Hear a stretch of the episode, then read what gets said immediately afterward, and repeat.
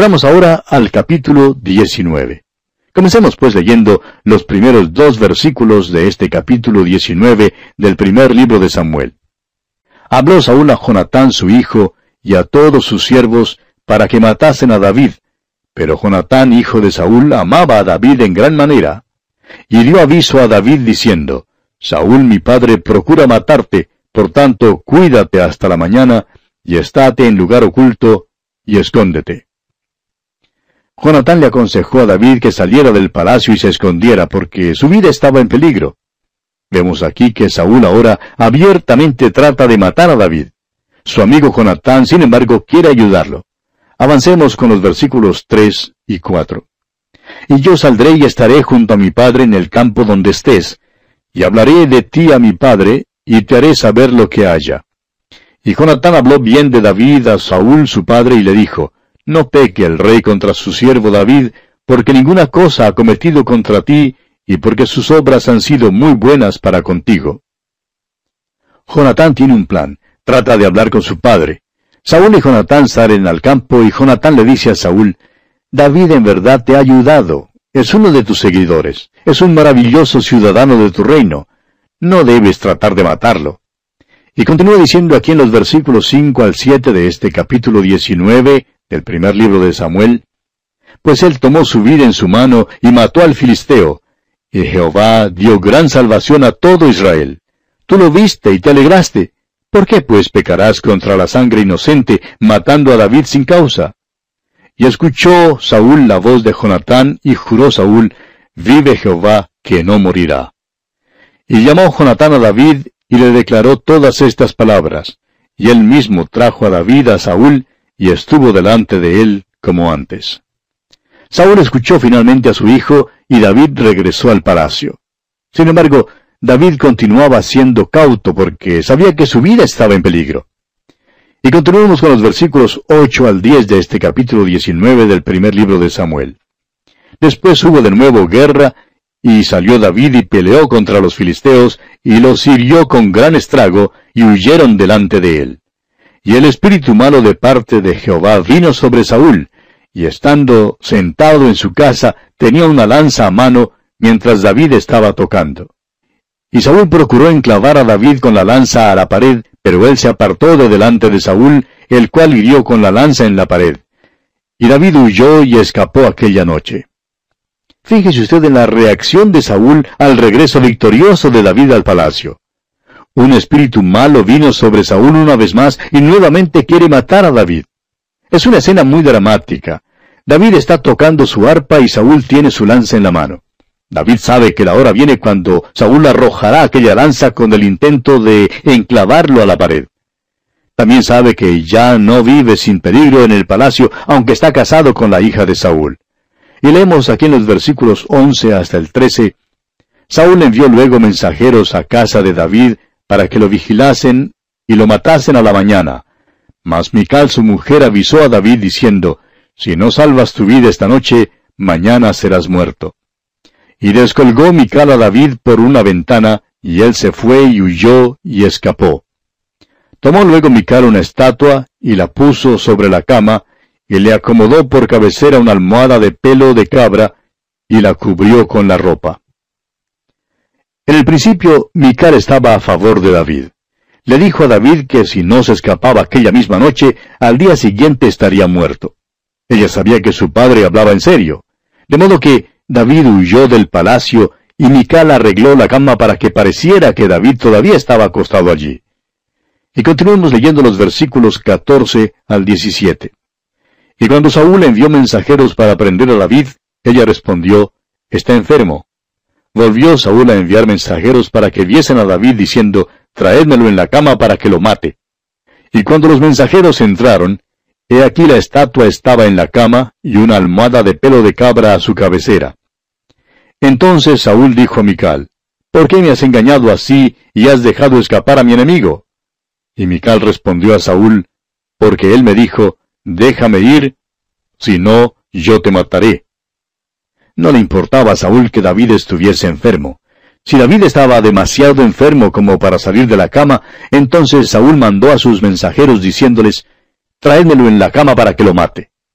Ahora, cuando Saúl se enteró de que le habían engañado, preguntó a su hija por qué lo había hecho. Ella explicó que David la habría matado a ella si no le hubiera ayudado. Y esta es la primera evidencia que tenemos de la falta de lealtad de Mical por David. Leamos ahora el versículo 18. Huyó pues David y escapó y vino a Samuel en Ramá, y le dijo todo lo que Saúl había hecho con él. Y él y Samuel se fueron y moraron en Nayot. Siendo que Samuel había ungido a David como rey, su propia vida también estaba en peligro. Saúl ahora abiertamente trata de matar a David y David se constituye así en un hombre perseguido. Ahora, ¿qué contiene el futuro para David? Andará fugitivo hasta la muerte de Saúl. Leamos los versículos 19 al 21 de este capítulo 19 del primer libro de Samuel. Y fue dado aviso a Saúl diciendo, He aquí que David está en Nayot, en Ramá. Entonces Saúl envió mensajeros para que trajeran a David, los cuales vieron una compañía de profetas que profetizaban, y a Samuel que estaba allí y los presidía. Y vino el Espíritu de Dios sobre los mensajeros de Saúl, y ellos también profetizaron. Cuando lo supo Saúl, envió otros mensajeros, los cuales también profetizaron. Y Saúl volvió a enviar mensajeros por tercera vez, y ellos también profetizaron. Siendo que sus mensajeros no podían traer a David, Saúl decide entonces ir personalmente a Nayot para buscar a David. Pero veremos que por segunda vez se nos dice que Saúl profetiza. Leamos los versículos finales de este capítulo 19 del primer libro de Samuel, versículos 22 al 24. Entonces él mismo fue a Ramá, y llegando al gran pozo que está en Secú, preguntó diciendo, ¿Dónde están Samuel y David? Y uno respondió, He aquí están en Nayot, en Ramá. Y fue a Nayot en Ramá, y también vino sobre él el Espíritu de Dios, y siguió andando y profetizando hasta que llegó a Nayot en Ramá. Y él también se despojó de sus vestidos, y profetizó igualmente delante de Samuel, y estuvo desnudo todo aquel día y toda aquella noche. De aquí se dijo, ¿también Saúl entre los profetas? Y así concluye nuestro estudio de este capítulo 19 del primer libro de Samuel. Llegamos ahora al capítulo 20. Leamos el primer versículo de este capítulo 20 del primer libro de Samuel. Después David huyó de Nayod en Ramá y vino delante de Jonatán y dijo, ¿Qué he hecho yo? ¿Cuál es mi maldad o cuál mi pecado contra tu padre para que busque mi vida? David preguntó, ¿Qué he hecho yo? Nunca había hecho nada en contra de Saúl. El hecho es que en verdad lo había ayudado. Pero Saúl nunca se comportó como rey. Dios sabía que no era un rey, ni tampoco era el hombre que él había elegido. El pueblo había querido tener un rey y querían que Saúl fuera aquel rey. Dios les dio lo que pidieron, pero, así como en los tiempos de Moisés, castigó su rebeldía enviándoles mortandad. En el desierto los hijos de Israel se quejaron de la dieta que Dios les había provisto y reclamaron que querían carne, y entonces Dios los engordó con codornices. Les dio lo que pidieron, pero fue evidente que no estaban confiando en Dios. Si hubieran confiado en el Señor, habrían estado satisfechos con el maná y no habrían clamado por carne, y habrían entonces hallado gozo y paz en sus vidas. Muchos cristianos hoy en día, amigo oyente, se adelantan al Señor. Le piden esto, aquello y lo otro. No están dispuestos a descansar tranquilamente y dejar que Dios obre en sus vidas. Muchas veces nos da nuestras peticiones y decimos, ¿no es maravilloso cómo Dios contesta la oración? Pero la verdad es que no es siempre maravilloso. A veces le pedimos algo, insistimos tanto que al fin nos concede nuestra petición pero a veces sucede que esto resulta ser lo peor que nos pueda suceder. Cierto hombre que era muy rico contó una vez cómo fue que perdió a su hijo. Él dijo lo siguiente, la equivocación más grande que jamás hiciera fue darle todo lo que quería tener. A veces, amigo oyente, cuando porfiamos en pedir a Dios, Él nos manda mortandad. Y eso fue lo que ocurrió en cuanto a los hijos de Israel nunca debieron haber tenido a Saúl por rey. Saúl ciertamente fue causa de muchos problemas, y aquí vemos que David está perplejo. No podía comprender por qué era que Saúl le perseguía. Pero vamos a detenernos aquí por hoy, amigo oyente, porque nuestro tiempo ha llegado a su fin. Continuaremos Dios mediante en nuestro próximo programa y contamos con su fiel sintonía. Hasta entonces, pues, que el Señor le bendiga ricamente. En nuestro programa anterior comenzamos a estudiar el capítulo 20 del primer libro de Samuel. Y continuamos leyendo el versículo 2 de este capítulo 20 del primer libro de Samuel, donde Jonatán responde a David. Él le dijo, En ninguna manera, no morirás. He aquí que mi padre ninguna cosa hará, grande ni pequeña, que no me la descubra. ¿Por qué, pues, me ha de encubrir mi padre este asunto? No será así. Jonatán le dice a David que si su padre toma medidas para matarlo, él sabrá de ellas. Cualquier paso que Saúl dé, Jonatán declara que se lo comunicará a David. Y leemos en el versículo 3, Y David volvió a jurar diciendo, Tu padre sabe claramente que yo he hallado gracia delante de tus ojos y dirá, No sepa esto Jonatán, para que no se entristezca. Y ciertamente vive Jehová y vive tu alma, que apenas hay un paso entre mí y la muerte. ¡Qué declaración, amigo oyente! Y no solo era así en el tiempo de David, sino que también es así hoy en día sea que viajemos por las autopistas de las ciudades o por las carreteras del campo, usted y yo siempre estamos a solamente un paso de la muerte. Hay solamente un latido del corazón entre usted y la muerte. La muerte le llega en cualquier momento. Es por eso que debemos estar listos en cualquier momento a pasar a la eternidad y a la presencia de Dios. ¿Cuántos son los que han hecho los preparativos para esta vida, pero nunca se han preparado para la próxima vida? ¿Es usted, amigo oyente, una de esas personas que confía en Cristo Jesús como su Salvador personal? Si usted muriera en este momento, ¿partiría usted para estar con el Señor? No aplace más, amigo oyente, el aceptar a Cristo Jesús como su Salvador y Señor. Volviendo ahora a nuestro estudio, vemos que Saúl persigue a David y que hay solamente un paso entre David y la muerte. Ahora Jonatán, su amigo, le protege. Creemos que David se habría hallado en muchos apuros si Jonatán no le hubiera demostrado su amor y le hubiese protegido. Podría haber significado la muerte misma para David. A Jonatán, sin embargo, mediante un plan arreglado de antemano, le fue posible dar a conocer a David las verdaderas intenciones de Saúl. Leamos el versículo 4 de este capítulo 20 del primer libro de Samuel. Y Jonatán dijo a David, Lo que deseare tu alma, haré por ti. Jonatán era un verdadero amigo para con David. Es maravilloso tener un amigo como Jonatán. Allá en el libro de los Proverbios, capítulo 18, versículo 24, leemos, El hombre que tiene amigos ha de mostrarse amigo, y amigo hay más unido que un hermano. Un hermano amigo oyente puede abandonarle a uno algunas veces, pero un verdadero amigo nunca le abandonará. Un hombre demuestra mejor que es su amigo cuando usted se halla en algún apuro. Cuando David se encontró en apuros, Jonatán demostró que era su amigo. Demostró que estaba dispuesto a hacer cualquier cosa para proteger a David. Y David respondió a Jonatán aquí en el versículo 5, He aquí que mañana será nueva luna, y yo acostumbro sentarme con el rey a comer. Mas tú dejarás que me esconda en el campo hasta la tarde del tercer día. David creía que debía regresar al palacio y tocar para Saúl a la hora de comer, pero tenía miedo de ir. Le dijo a Jonatán que pensaba desaparecer por tres días. Y continúa diciendo aquí en los versículos 6 y 7. Si tu padre hiciera mención de mí, dirás, me rogó mucho que lo dejase ir corriendo a Belén su ciudad, porque todos los de su familia celebran allá el sacrificio anual. Si él dijere, bien está, entonces tendrá paz tu siervo, mas si se enojare, sabe que la maldad está determinada de parte de él. Así pues pensaba David enterarse de los verdaderos sentimientos de Saúl. Y proseguimos leyendo aquí en los versículos 8 hasta el 17 de este capítulo 20 del primer libro de Samuel.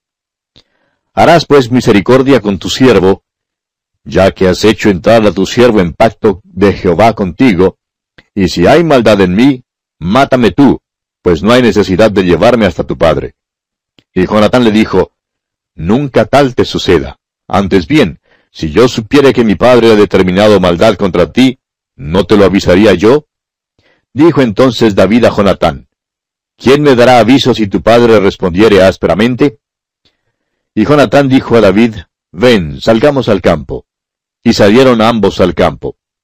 Entonces dijo Jonatán a David, Jehová Dios de Israel sea testigo. cuando le haya preguntado a mi padre mañana a esta hora, o el día tercero, si resultare bien para con David, entonces enviaré a ti para hacértelo saber. Pero si mi padre intentare hacerte mal, Jehová haga así a Jonatán y aún le añada, si no te lo hicieres saber y te enviare para que te vayas en paz. Y esté Jehová contigo como estuvo con mi padre. Y si yo viviere, harás conmigo misericordia de Jehová, para que no muera, y no apartarás tu misericordia de mi casa para siempre. Cuando Jehová haya cortado uno por uno los enemigos de David de la tierra, no dejes que el nombre de Jonatán sea quitado de la casa de David. Así hizo Jonatán pacto con la casa de David, diciendo, Requiéralo Jehová de la mano de los enemigos de David. Y Jonatán hizo jurar a David otra vez, porque le amaba, pues le amaba como a sí mismo. Jonatán se dio cuenta que David, su cuñado, probablemente sucedería a Saúl en el trono. Por tanto, pidió que cuando David llegara al poder, que su propia relación con la casa de David no fuera olvidada. Planes fueron hechos entonces a fin de que estos dos amigos pudieran comunicarse. Jonatán sabía que estaba bajo observación para ver si se comunicaba con David y por tanto tenía que tener mucho cuidado. El plan requirió que Jonatán saliera a tirar saetas no se despertaría ninguna sospecha que él saliera muchas veces para la ballestería porque Jonatán era guerrero.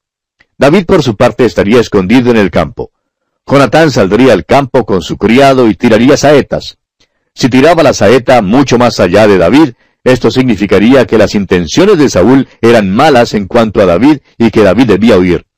Pero si tiraba la saeta más cerca, sabría entonces que todo estaba bien y que podría regresar. Avancemos ahora leyendo los versículos 18 al 34 de este capítulo 20 del primer libro de Samuel. Luego le dijo Jonatán, Mañana es nueva luna, y tú serás echado de menos, porque tu asiento estará vacío. Estarás pues tres días, y luego descenderás y vendrás al lugar donde estabas escondido el día que ocurrió esto mismo, y esperarás junto a la piedra de Esel. Y yo tiraré tres saetas hacia aquel lado, como ejercitándome al blanco. Luego enviaré al criado diciéndole, Ve, busca las saetas. Y si dijera el criado, He allí las saetas más acá de ti, tómalas. Tú vendrás porque paz tienes, y nada malo hay, vive Jehová. Mas si yo dijera al muchacho así, He allí las saetas más allá de ti, vete porque Jehová te ha enviado.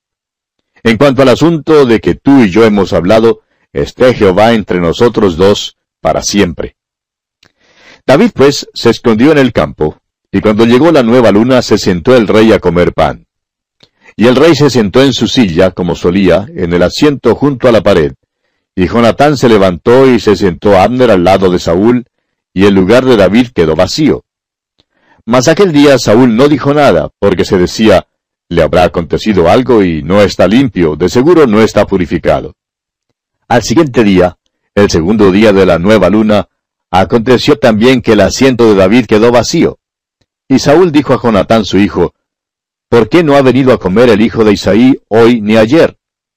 Y Jonatán respondió a Saúl, David me pidió encarecidamente que le dejase ir a Belén, diciendo, Te ruego que me dejes ir, porque nuestra familia celebra sacrificio en la ciudad, y mi hermano me lo ha mandado. Por lo tanto, si he hallado gracia en tus ojos, Permíteme ir ahora para visitar a mis hermanos. Por esto, pues, no ha venido a la mesa del rey. Entonces se encendió la ira de Saúl contra Jonatán y le dijo, Hijo de la perversa y rebelde, ¿acaso no sé yo que tú has elegido al hijo de Isaí para confusión tuya y para confusión de la vergüenza de tu madre? Porque todo el tiempo que el hijo de Isaí viviere sobre la tierra, ni tú estarás firme ni tu reino. Envía pues ahora y tráemelo, porque ha de morir. Y Jonatán respondió a su padre Saúl y le dijo, ¿Por qué morirá? ¿Qué ha hecho? Entonces Saúl le arrojó una lanza para herirlo, de donde entendió Jonatán que su padre estaba resuelto a matar a David. Y se levantó Jonatán de la mesa con exaltada ira y no comió pan el segundo día de la nueva luna, porque tenía dolor a causa de David, porque su padre le había afrentado. Al tercer día, Jonatán salió al campo para tirar las saetas. No habría manera alguna de que Saúl supiera que su hijo estaba por entregarle un mensaje a David. La palabra en cuanto a Saúl no era favorable en manera alguna. Saúl había puesto en claro el hecho de que quería a toda costa matar a David. Leamos los versículos 35 al 41 ahora. Al otro día, de mañana, salió Jonatán al campo, al tiempo señalado con David y un muchacho pequeño con él. Y dijo al muchacho, Corre y busca las saetas que yo tirare. Y cuando el muchacho iba corriendo, él tiraba la saeta de modo que pasara más allá de él. Y llegando el muchacho a donde estaba la saeta que Jonatán había tirado, Jonatán dio voces tras el muchacho diciendo, ¿No está la saeta más allá de ti? Y volvió a gritar Jonatán tras el muchacho, Corre, date prisa, no te pares. Y el muchacho de Jonatán recogió las saetas y vino a su señor. Pero ninguna cosa entendió el muchacho, solamente Jonatán y David entendían de lo que se trataba. Luego dio Jonatán sus armas a su muchacho y le dijo, Vete y llévalas a la ciudad. Y luego que el muchacho se hubo ido, se levantó David del lado del sur y se inclinó tres veces, postrándose hasta la tierra, y besándose el uno al otro, lloraron el uno con el otro, y David lloró más. Ahora la saeta fue volando por el aire y cayó mucho más allá de David. Eso quería decir que David debía huir. Jonatán instruyó entonces a su criado que recogiera las saetas que había tirado, para luego llevar su artillería a la ciudad. Cuando el muchacho se fue, David y Jonatán se reunieron y hablaron. Y leemos aquí en el versículo 42. Y Jonatán dijo a David, Vete en paz, porque ambos hemos jurado por el nombre de Jehová, diciendo, Jehová esté entre tú y yo, entre tu descendencia y mi descendencia para siempre. Y él se levantó y se fue, y Jonatán entró en la ciudad. De aquí en adelante, la vida de David está en peligro. Huirá, pero lo interesante es el pacto que los dos amigos hicieron. Veremos que Jonatán cumplió su parte del pacto. Le fue fiel y verdadero amigo a David hasta el fin de su vida.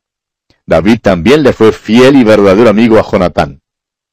Más tarde veremos que los filisteos matan a Saúl y a Jonatán y que David llega al trono. Ahora lo apropiado y seguro para él habría sido exterminar a todo miembro de la casa de Saúl. Eso quería decir que si Jonatán tuviera un hijo, habría sido matado también. Y el hecho es que Jonatán tenía un hijo. Lo vamos a conocer más adelante en esta historia. Su nombre era Mefiboset, y era cojo. Ahora, cuando Saúl y Jonatán fueron muertos, un siervo llevó al muchacho y lo escondió. Pero veremos que David se va a portar muy bien con él. Más adelante tendremos ocasión para entrar en más detalle en cuanto a este tema.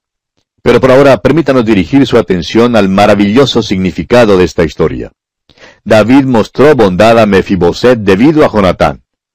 Dios, amigo oyente, ha mostrado bondad para con usted y para conmigo debido al Señor Jesucristo. No es debido a quienes seamos ni a lo que hayamos hecho lo que nos salva. Nuestra salvación es por nuestra fe en quien Cristo es y lo que Él ha hecho por nosotros. Dijo el Señor Jesucristo mismo allá en el Evangelio según San Juan capítulo 3 versículo 16, porque de tal manera amó Dios al mundo, que ha dado a su Hijo unigénito, para que todo aquel que en Él cree no se pierda, mas tenga vida eterna. Dios, amigo oyente, dio a su Hijo, su Hijo único, para morir por nosotros. Y es debido únicamente a ese hecho que Dios nos extiende su favor. Bien, después que David y Jonatán hablaron, Jonatán regresó al palacio. Creemos que era un hombre que se sentía muy triste porque sabía que su padre estaba decidido completamente a matar a su amigo David. También sabía que tendría que vivir separado de su amigo porque David tuvo que huir tan lejos de Saúl como le fue posible. Y así concluimos nuestro estudio de este capítulo 20 del primer libro de Samuel.